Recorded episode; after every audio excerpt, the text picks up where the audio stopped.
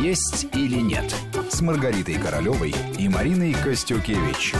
Итак, мы продолжаем. У микрофона Марина Костюкевич. Вместе со мной в студии врач-диетолог, кандидат медицинских наук Маргарита Королева. А в гостях у нас сегодня певица Зара. Мы говорим о том, как сохранить волосы, кожу, зубы, э, ногти, если даже человек находится на диете или в декретном отпуске. Вот Зара нам сейчас очень много интересного рассказала из своего жизненного материнского опыта. Мы ушли даже немножко от основной темы разговора, но постараемся к ней, э, вернуться к этой теме. И вплотную э, хотелось бы вот узнать, с чего, из чего складывался ваш рацион в детстве? Каковы были традиции вашей семьи? Что на стол ставили в праздники, что каждый день? Как вы питались? Э, что мама готовила? Что любил, например, папа? А что вы? Были ли какие-то разности во вкусах? Вот это всегда mm-hmm. интересно, из чего формируется человек, ведь наш стол многое определяет. В детстве я очень плохо ела. И мама говорит, что если я съедала пять ежиков, ну, таких фри фрикадельки. Это было такое рис счастье. Мясом, да? Да, Маленькие, да, ежечки. Это было такое счастье. То есть я... пыталась накормить вас все время? Да, да, я была очень худенькая, ела я плохо, молочные продукты особо не ела.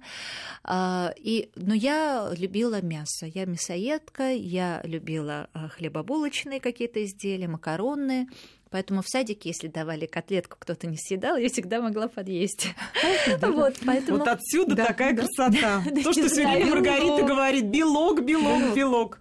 Да, но вообще у нас всегда а, такие, э, у нас хлебосольный дом, разнообразные э, блюда на столе, и это и долма, и плов.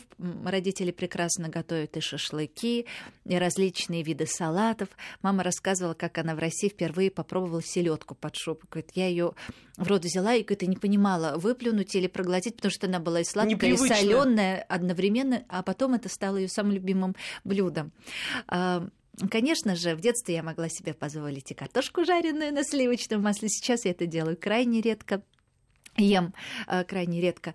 То есть, ну, как бы питались как все, э, не знаю, родители старались э, не, не экономить на еде, то есть дома всегда мама могла слепить и пельмешек, и чебуреков сделать, и, что-то попробовать в гостях у тети Нелли, спросить у нее рецептик, и что-то дома сделать. Поэтому питались мы всегда хорошо, но я всегда была... Я очень любила селедку под шубой. Вот сейчас я тоже уже так немного... Не селедку под шубой, а просто селедку с картошкой отварной.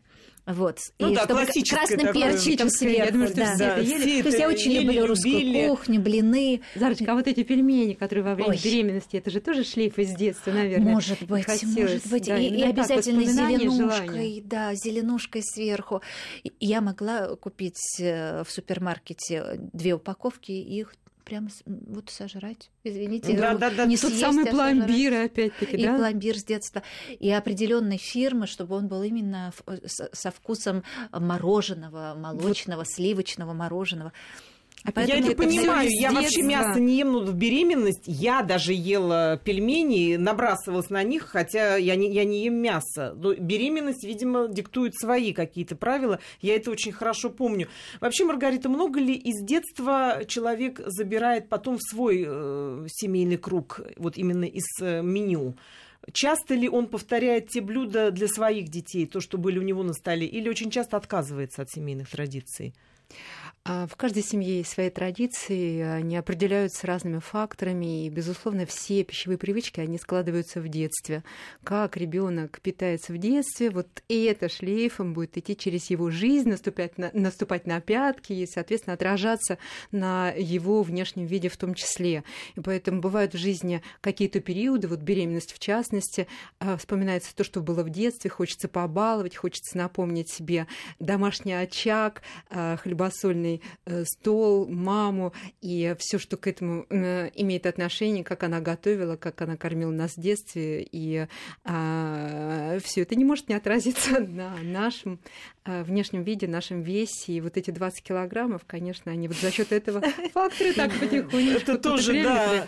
Эм, Зара, скажите, а ваша мама какие-то, кроме традиций стола, какие-то еще традиции перенесли вы в свою семью? Мама вас э, э, к чему готовила? Вот вы все-таки видно, что из семьи такой хорошей, доброй, с традициями. Вы видно, что ну просто вот из такой семьи, где вас безумно любят. Спасибо. Вы э, вот это вот привнесли вот эти какие-то вещи к себе в семью? Безусловно. Или мама до сих пор продолжает вас в чем-то напутствовать, какие-то, может быть, дает советы, как-то вас настраивает? Или уже вы сейчас от того опыта уходите? Нет, мама э, воспитала во мне настоящую женщину, которая должна за собой э, следить в любой ситуации. А, мама долгое время была моим директором, костюмером, продюсером, то есть она везде То меня время рядом. сопровождала. Да, она следила за моим внешним видом, да, как я накрашена, как уложены волосы. Может быть, когда-то это было не так профессионально, может быть, не так умело, но мама всегда говорила, где бы ты ни была, ты должна быть в форме. Всегда есть несколько минут э, зайти а, в дамскую комнату, поправить макияж, прическу.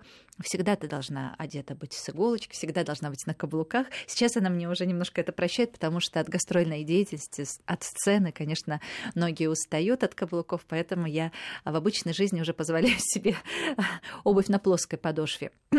Но я могу сказать, что и сейчас мама смотрит, э, следит и за моим внешним видом. Более того, она стала следить за внешним видом моих детей. Вот, поэтому, если мы куда-то выходим, мальчики всегда одеты с иголочки, а бабушка сама их стрижет. Ну, Потому что, потрясающе. И готовит, и стрижет. Нет, Еще за вами она наглядывает. золот- она Бабушка, правда, золотая. золотая. Вот, ну, я э, так очень- полагаю, что она и собственным примером тоже показывает, как надо Абсолютно. э, Она тоже относиться собой к себе следит, и задает тенденции в формировании стиля, в том числе и мальчишечек, а, которые уже с детства понимают вкус, э, цвета, сочетания а, и отношение к себе. То есть повышается уже оценка за, ну, у ребят э, за свой внешний вид, и за свое будущее и здоровье в том числе. Ну и потом и маму приятно видеть э, вот в таком шикарном виде, Ой, когда все говорят любят, комплименты, а мальчики же, конечно, это очень остро чувствуют. Но вот есть ли какие-то моменты послабления? Ну, как, вот, ну, у всех есть такой момент. Безусловно. Что вы себе позволяете? Вот когда, ну вот, вот хочется иногда, не знаю, там, полежать, плюнуть на все. Да. Что-то вы себе позволяете, может быть, такую вкусность какую-то из еды, которую, ну, обычно стараетесь обходить стороной? А, ну, может быть, это связано с утомляемостью. Я была всегда спокойна с детства к сладкому, к шоколаду. Тогда еще не было молочного шоколада, был горький шоколад советский. Он очень вкусный, но я тогда не понимала этого вкуса. Сейчас я могу себе позволить шоколад, как темный, так и молочный.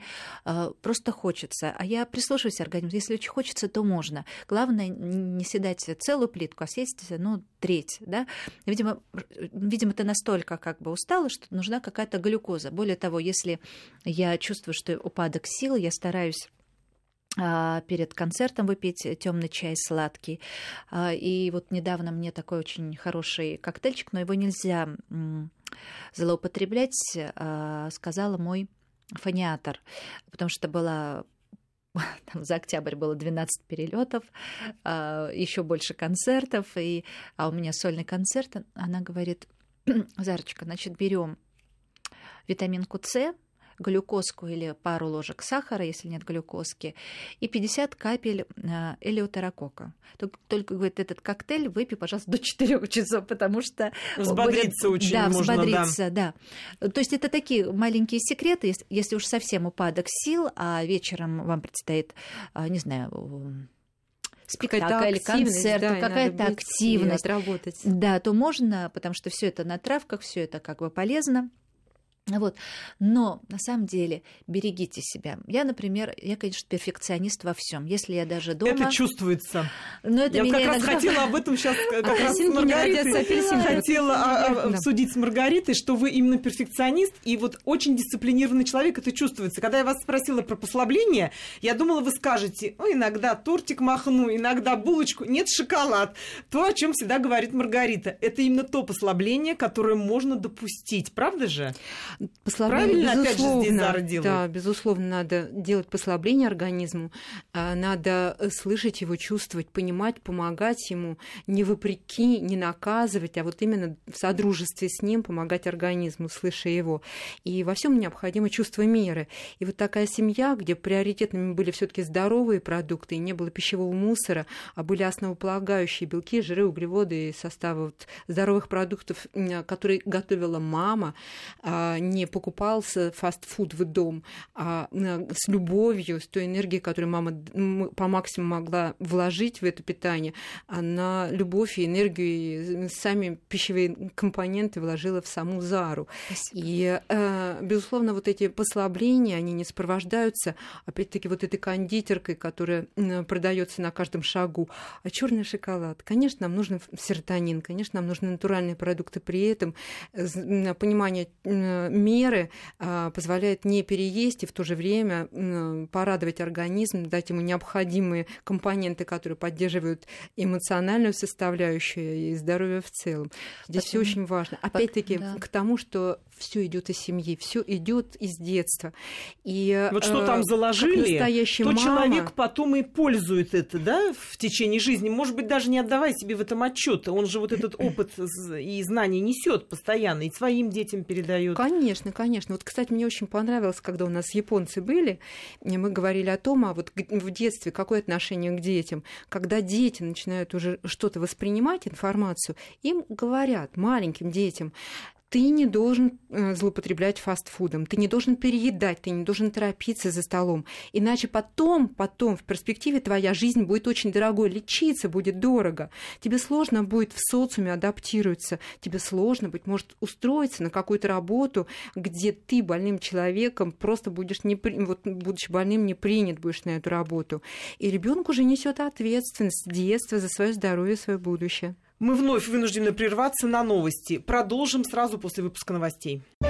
«Есть или нет» с Маргаритой Королевой и Мариной Костюкевич.